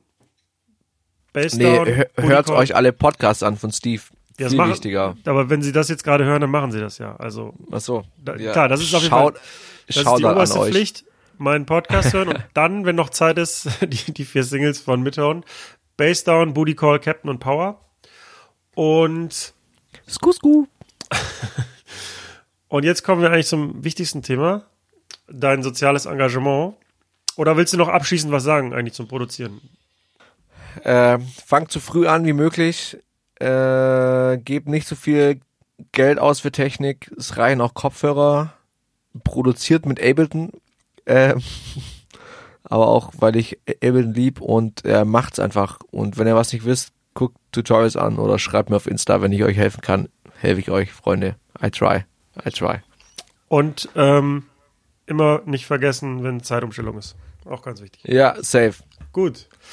Also, du hast von 2015 bis 2017 zusammen mit deinem Vater ein Flüchtlingsheim geleitet.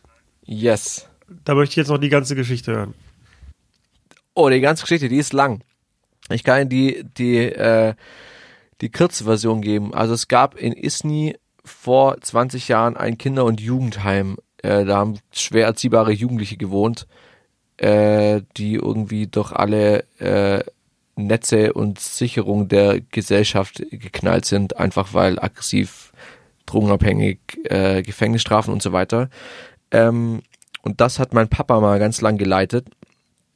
Und das ging dann aber irgendwann, war das zu Ende oder die ganzen Jugendlichen sind raus in andere Anstalten und dann stand dieses ganze Gelände, das sind glaube 15 oder 16 Häuser, stand leer und so um 2015 ging ja das dann mit der Flüchtlingswelle los. Ähm, und es war überall irgendwie zu lesen, ey, es gibt keine Plätze und Turnhallen und die ersten Leute haben sich aufgeregt, dass irgendwie 100, 100 Menschen in der Turnhalle leben und die Kinder nicht mehr zum Sport gehen können. Und dann hat mein Dad versucht, das ist ja, war ja damals Ländersache, ich weiß nicht, wie es jetzt ist, bin da nicht mehr so drin, aber es war Ländersache und ähm, hat dann eben gesagt, ey, wir haben ja 16 Häuser, wir würden gern mit der Stiftung, die quasi das Gelände verwaltet, ähm, so ein Familienprojekt starten, dass man quasi Kinder und Jugendliche, also vor, vorgezogenerweise Familien, ganze Familien, äh, eben in diese in diesen Häusern wohnen lässt und es quasi einen Kindergarten gibt als Überbrückungszeit, bis die dann eine Duldung haben ähm, und dann in einen normalen Kindergarten können und äh, die Eltern lang genug oder die Eltern dann Deutsch sprechen können. Und das ging dann 2015 im Oktober los, hat mich mein Dad gefragt, ey, hast du da Bock, das zu machen? Ich war eh bisschen planlos und hatte irgendwie Lust auf was Neues und dann haben wir das gemacht zusammen mit der äh, ja mit der Kirchengemeinde da, aber äh, und der Stiftung natürlich. Ähm, und dann ging das los von heute auf morgen. Und wie wurde das finanziert? Das wurde ähm, über die Stiftung finanziert. Also die äh, Stiftung hatte quasi äh, dieses Projekt geplant und für diese zwei Jahre so und so viel Geld quasi äh, bereitgestellt. Und da wurden dann quasi der Kindergarten, der eigentlich eine Großküche war, also die Großküche, meine ich, von diesem, von diesem alten Heim, ähm, wurde dann umgebaut zum Kindergarten. Und das war dann quasi mein Daily Office für zwei Jahre. Und ähm, natürlich auch vom Land, also äh, das Land Baden-Württemberg, meine ich, oder Stuttgart hat dann diese äh, hat dann diese äh, Häuser gemietet oder die Stadt ist nie, weiß gar nicht, irgendjemand hat es gemietet auf jeden Fall und klar, die bekommen natürlich dann auch Geld.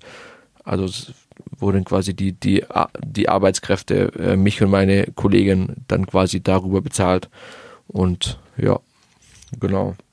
Und wie unkompliziert war das? Also das klang jetzt so easy, also so, dass ihr auf die Idee gekommen seid und einfach gesagt, ja, wir wollen dieses Grundstück oder dieses Gebäude da jetzt haben und damit die Familien umziehen können. Das klingt sehr easy, aber weil es gab da bestimmt bürokratische Hürden, oder? Ähm, ja, das weiß ich aber nicht so ganz genau, weil ich war sie erst äh, ähm, da eingeladen wurde oder beziehungsweise mit ins Gespräch kam, als das Ding schon safe war. Ähm, da gab es sicherlich Schwierigkeiten, weil Deutschland äh, Bürokratenland und alles muss dreimal abgestempelt werden. Ähm, und natürlich gab es da auch aus der Stadt mehr oder weniger äh, jetzt nicht Leute, die, die dagegen waren natürlich, ist keiner dagegen, aber äh, es war schon schwer, das dann auch durchzusetzen, weil natürlich das auch bedeutet, wenn so viele Menschen in so eine kleine Stadt kommen, bedeutet das auch, dass in zwei Jahren nochmal eine Schulklasse gebraucht wird, dass nochmal irgendwie eine Kindergartengruppe aufgemacht werden muss, dass verschiedene Sachen einfach bereitstehen müssen und das ging leider sehr, sehr schlecht. Also da, das war dann jetzt kein Widerstand, aber ähm, das war schon schwierig. Also da, ähm, da gab es jetzt schon Unterstützung, aber ich würde mal sagen, ab und zu schon mit äh, hinter vorgehaltener Hand. Kann man so sagen. Also das ging über zwei Jahre und du sagtest, die Familien haben im Grunde darauf gewartet, dass sie ihre Duldung erhalten. Gab es denn da so eine Fluktuation oder haben die über die zwei Jahre äh, immer exakt die gleichen Menschen dort gewohnt? Nee, ähm, da sind schon viele dann auch umgezogen, beziehungsweise auch umgezogen worden. Das war ja so ein bisschen ähm, auch immer das Problem, dass einfach dann auch Leute umziehen mussten, einfach weil irgendwo drei Kilometer weiter in der Pampa eine Wohnung frei geworden ist. Also irgendwann waren die natürlich dann auch auf Wohnungssuche und sind dann auch wieder Leute umgezogen und es gab Familienzusammenführungen äh, in anderen Städten oder Familien sind zu ihren anderen äh, Familien gezogen, wenn sie das denn durften, was natürlich auch ein Drama war. Ähm, aber es war schon ein Wechsel da, aber so die, sag mal, 12, 13 Familien waren schon über die zwei Jahre ständig da. Die sind dann natürlich irgendwann aus diesen Häusern ausgezogen, beziehungsweise es waren eigentlich, ja, das war ganz, ganz früher war es so, dass da ein Zimmer hatten zwei Jugendliche und so war es, dass da war es, dass eine Familie in einem Zimmer gewohnt haben. Deswegen hört sich Häuser jetzt natürlich luxuriö luxuriös an, aber da hat eine Familie in einem 20 Quadratzimmer gewohnt und da die waren da schon auch ziemlich lang. Also das äh, ja, da war schon ein Wechsel ab und zu, aber ähm, nicht viel. Und wie würdest du jetzt abschließend deine ja, deine Erlebnisse dort beschreiben? Also was war besonders schön und was war weniger schön an der Zeit? Also, ich fange mit dem Schön an. Ähm, schön war auf jeden Fall, also erstmal die Erfahrung natürlich, ähm, mit den ganzen Menschen irgendwie zu sehen, dass sie krass ihren Lebensmut behalten haben ähm, und krass positiv sind. Zum Teil natürlich nicht alles, gab natürlich immer solche und solche, aber dass die einfach so motiviert sind und so offen und freundlich sind nach all dieser Kacke, die die erfahren haben oder erleben mussten, weil verfolgt oder sonst was passiert ist. Ähm, und auch zu sehen, wie gastfreundlich die sind. Also auch trotzdem, kriegen super wenig Geld und ich wurde einfach jeden Tag zum Essen ein, eingeladen und es war irgendwie dann eine achtköpfige Family, die jetzt nicht so mega viel Kohle hatte, die einen aber dann trotzdem zur, äh, zum Essen eingeladen hat, einfach weil es halt so deren äh, Kultur ist. Das war schon ähm, sehr, sehr schön zu sehen, dass die ihren Lebensmut äh, nicht verloren haben, den ich wahrscheinlich schon fünfmal äh, rechts liegen lassen hätte. So, ähm, das war auf jeden Fall schön. Und natürlich auch die Momente, dass man sieht, so dass die Kinder, also wir hatten da ja wirklich im Kindergarten auch Kleinkinder von drei, vier Wochen bis vier, fünf Jahre. Also es war eigentlich so ein komplett Sammelbecken mit allem. Ähm, schon, das war schon schön zu sehen, wie die langsam angefangen haben, Deutsch zu sprechen und sich so ein bisschen äh, ja, als neue He Heimat äh, Deutschland äh, mitbekommen haben und sich da auch wohlgefühlt haben. Das war auf jeden Fall cool zu sehen, wie, wie die groß geworden sind oder jetzt immer noch groß werden. Ähm, was nicht so schön war,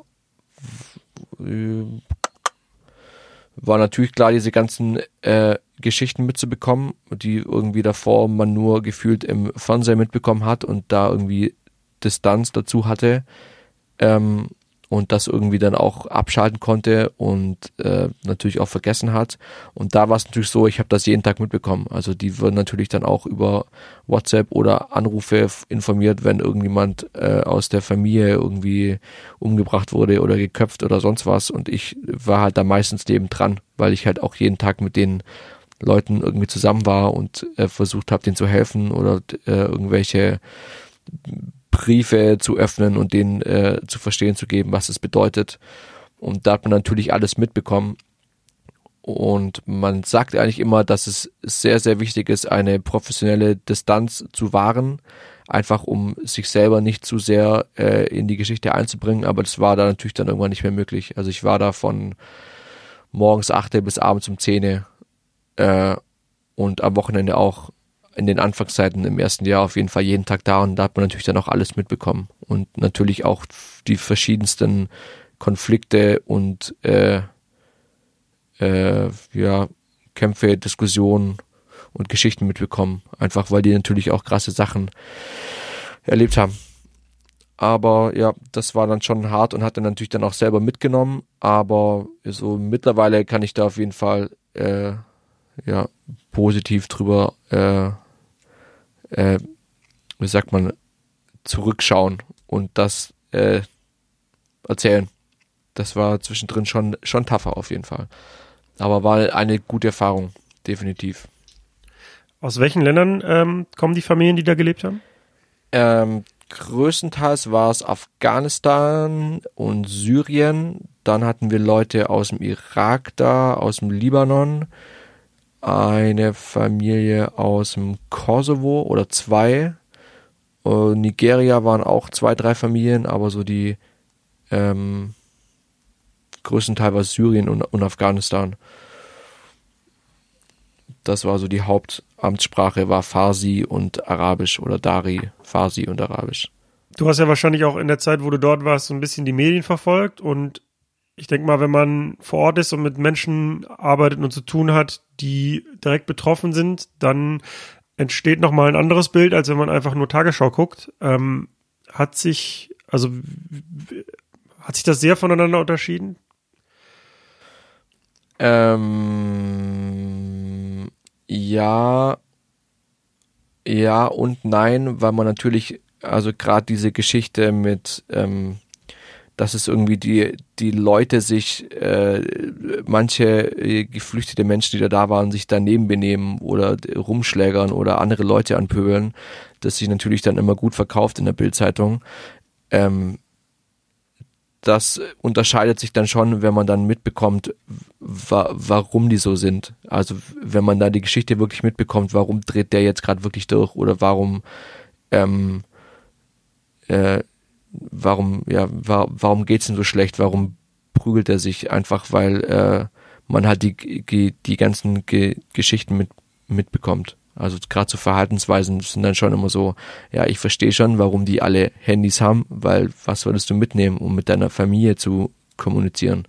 Da bringt dir ein Koffer voller Kleidung, bringt dir da nichts. So, das ist natürlich das Handy und das ist natürlich äh, das iPhone und den Computer, weil so, wie willst du sonst Kontakt halten? Und ähm, so mit den ganzen Kriegsgeschichten da, ja, schon auch, aber ich habe, da habe ich dann irgendwann versucht, einfach mich nicht mehr mit zu beschäftigen weil es so krass schwierig ist, rauszufinden, wer da äh, schuld ist und wer da angefangen hat und wer da jetzt der Übeltäter ist, weil die sich einfach schon so lange bekriegen oder da schon so lang Krieg ist, dass es einfach schwierig ist zu sagen, so, das sind die Bösen, wie irgendwie im Zweiten Weltkrieg die, die Nazis, so, das ist einfach äh, da nicht mehr klar ähm, zu sagen und hab denen natürlich auch versucht zu erklären, dass es mir scheißegal ist, wer da Krieg mit wem hatte und wer welche Minderheit nicht mag, sondern dass alle jetzt hier sind und alle in Sicherheit sind. Erstens und zweitens, dass es mir völlig egal ist, so wer wen ich mag. Ich mag sie auch, also sollen die sich auch magen, äh, mögen. Und da war ich auch schon sehr, sehr, sehr strikt. Ah, du meinst jetzt quasi, dass sich Familien untereinander nicht verstanden haben oder Menschen untereinander, weil sie. Ja, genau, natürlich. Ah, okay. Also da ist natürlich, dass sich äh, Jesiden und Araber überhaupt nicht mögen, dann Christen haben sie natürlich auch nicht so Bock drauf. Und ähm, also jetzt auch Christen aus Syrien zum Beispiel, was es auch super viele gibt, was ich gar nicht wusste. Also das war auch so, man lernt nie aus. Ähm, einfach denen zu sagen, ey, mir ist es völlig egal, wie lange ihr euch schon nicht mögt untereinander oder Afghanistan und Leute aus dem Irak, also Afghaner und ja so, ähm, der muss sagen, ey, so ist mir egal, ich will solche Sachen will ich hier nicht haben. Ähm, und das war natürlich schon hart, das ähm, durchzuziehen und denen beizubringen oder dass man einfach auch äh, weibliche Personen dementsprechend behandelt, weil ich eine Kollegin hatte, die einfach äh, auf die, die am Anfang nicht ge gehört haben und ich einfach gesagt habe, ey Freunde, so geht es nicht. Wir sind einfach jetzt hier und ihr müsst euch an gewisse Regeln halten und ja, das war schon ein Fight. Hat das funktioniert? Also erstens, äh, die, also das, das ähm, ja, die die Autorität deiner Kollegin anerkannt haben und auch, dass sie sich untereinander verstanden haben? Hat das geklappt? Ja, voll. Das war, äh, das hat tatsächlich lang gedauert, weil die natürlich auch am Anfang nicht wussten, äh, was wirklich meine Position ist oder was ich eigentlich wirklich mache aus dem Kindergarten. Aber die haben dann schon irgendwann gemerkt, dass wenn sie sich mit mir gut stellen oder mit meinem Papa oder mit meiner Kollegin, dass wir einfach auch viele Sachen ins Rollen bringen können. Also, ähm, dass wir einfach auch dann helfen können, schneller in den Kindergarten äh, zu zu suchen oder dem Sohn oder der Tochter nochmal Nachhilfe in Deutsch geben oder sonst was. Also das war dann schon klar, dass das so eine kleine Abhängigkeitssituation ist zu unseren Gunsten und deren natürlich auch, dass die einfach gemerkt haben, ey, wenn wir uns einfach so benehmen, wie sie es gehört, und das muss natürlich auch lernen, so woher sollen sie es auch wissen, ähm, dann hat das auf jeden Fall äh, Vorteile und das hat dann schon geklappt. Das hat bei manchen natürlich länger gebraucht und äh, bei manchen war das gleich gut, aber haben es dann irgendwann schon alle verstanden, dass äh, der Onkel Moritz, wie sie mich genannt haben, äh, dass es gut ist, sich mit mir gut zu stellen. das, die Einrichtung war ja auf zwei Jahre befristet. Was ist jetzt mit dem, mit dem, mit der Einrichtung passiert und was ist mit den Familien passiert? Ähm, also die, ähm, die Häuser sind nach wie vor, äh, da wohnen noch äh, Leute drin. Natürlich ist jetzt auch ein Großteil einfach Isny und Umgebung gezogen. Also irgendwie in ganz Baden-Württemberg natürlich auch verteilt, aber die Häuser haben, glaube ich, offiziell die Stadt jetzt gemietet. Ähm, einfach auch lustige Story, weil sie sich eigentlich darum kümmern hätten müssen, dass es genügend Wohnraum gibt, das aber natürlich verplant haben und dann letzten Endes doch die Häuser mieten mussten und die Leute da jetzt weiter wohnen. Ähm, das sind so paar Sachen, die viele Städte, unter anderem auch Isny, einfach verschnarcht haben, wie zum Beispiel genügend Kindergartengruppen, solche Sachen. Jedes deutsche Kind, jedes deutsche Kind hat ein Recht auf einen Kindergartenplatz. So, und dann habe ich aber ein Jahr später ähm, irgendwie 20 Kindergartenkinder und keiner will sie haben. So, weil es einfach keinen Platz gibt. Und so haben die das mit, den Wohn mit dem Wohnraum auch ein bisschen verschnarcht und ja, die wohnen immer noch und Familien geht's gut. Ich sehe sie ab und zu äh, und die machen so ihr Ding. Kannst du noch, also abschließend letzte Frage zu dem Thema, ähm, wenn jetzt jemand diesen Podcast hört und denkt, hm, das finde ich sehr inspirierend, ich würde auch gerne irgendwas für Geflüchtete tun. Ähm, hast du einen Tipp, wie man das am besten angeht, wenn man keinen Bezugspunkt hat? Ähm, also es gibt äh, die Homepage von der BAMF, das ist äh, die nicht die Zentrale, das Amt für äh, äh Bundesamt für Migration oder irgendwas. Kriegst alles in den Show Notes. Alles in den Show Notes. Alles, alles genau, BAMF. Ähm, da kann man auf jeden Fall gucken, wo die Einrichtungen in der Nähe sind und äh, ja, das ist natürlich schwierig, sich dahin zu trauen, aber es gibt genügend Sozialarbeiter, man kann safe in jeder Stadt fragen, äh, ob man irgendwo was helfen kann. Man muss vielleicht auch ab und zu mal dann doch die Zeitung lesen und äh, irgendwie dieses Kleingedruckte äh, gucken. Da gibt's genügend Sachen und genügend Kleiderkammern, die Leute brauchen zum Helfen und ansonsten einfach mal vorbeilaufen. So, da ist die Hürde dann schon groß, weil alle sprechen eine andere Sprache, aber es sind alles sehr nette Leute. Ähm, einfach mal vorbeilaufen und mit den Quatschen, Schach spielen, Tee trinken, hilft auf jeden Fall. Ähm, ja, also man muss ja da nicht jeden Tag vorbeikommen wie ich, aber ab und zu mal gucken, wie es wie es den Leuten geht, ein bisschen über seinen Tellerrand schauen, würde schon vielen helfen. Ähm, yo. Gut. Ähm, dann beende ich jetzt dieses kleinen Exkurs äh, und stell dir wie jedem anderen Podcast-Gast am Ende noch die Frage, wie geht's mit dir weiter? Was sind deine Pläne? ähm, viel Musik rausbringen. Das ist auf jeden Fall für äh, 2019 äh, das Ziel. Ähm, jeden Monat irgendwie eine Single rausknallen, äh, viel auflegen. Ähm, ja, international groß werden. Endlich meinen eigenen Podcast starten, den ich schon seit zwei Jahren starten will und es nicht auf die Reihe krieg. Äh, lauter so Sachen, mein Studio aufräumen. Äh, mehr schlafen. In der Reihenfolge nehme ich auch an, alles, ja? Genau, erst erfolgreich werden und dann Studio aufräumen, Freunde. Ganz wichtig. Auch ein Master Key des Produzierens. Ich danke genau. dir für deine Zeit. Hey, ich danke dir. Und äh, ich drücke dir die Daumen für die vier Singles, die dann endlich raus sind, wenn dieser Podcast erscheint. Und dann sehen wir dich zukünftig auf den Bühnen der Welt. Ich hoffe doch. Ich hoffe doch. Ich Alles hoffe klar. doch. Vielen Dank. Ciao. Ciao. Das war das Interview mit Midtown. Vielen Dank für deine Aufmerksamkeit und wie immer freue ich mich, wenn dir der Podcast gefallen hat, wenn du uns in deine Insta-Story packst äh, mit einem Screenshot oder eine 5-Sterne-Bewertung auf iTunes, denn wir wollen ja gemeinsam der größte DJ-Podcast in Deutschland werden.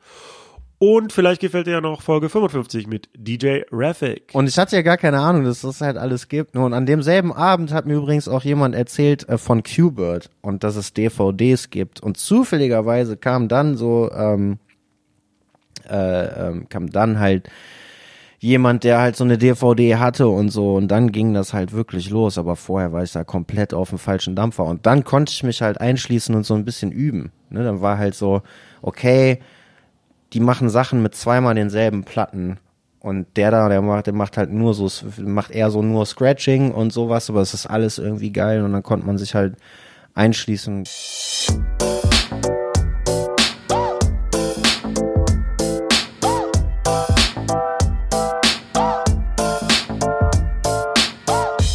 Über Nacht mit. Steve Clash.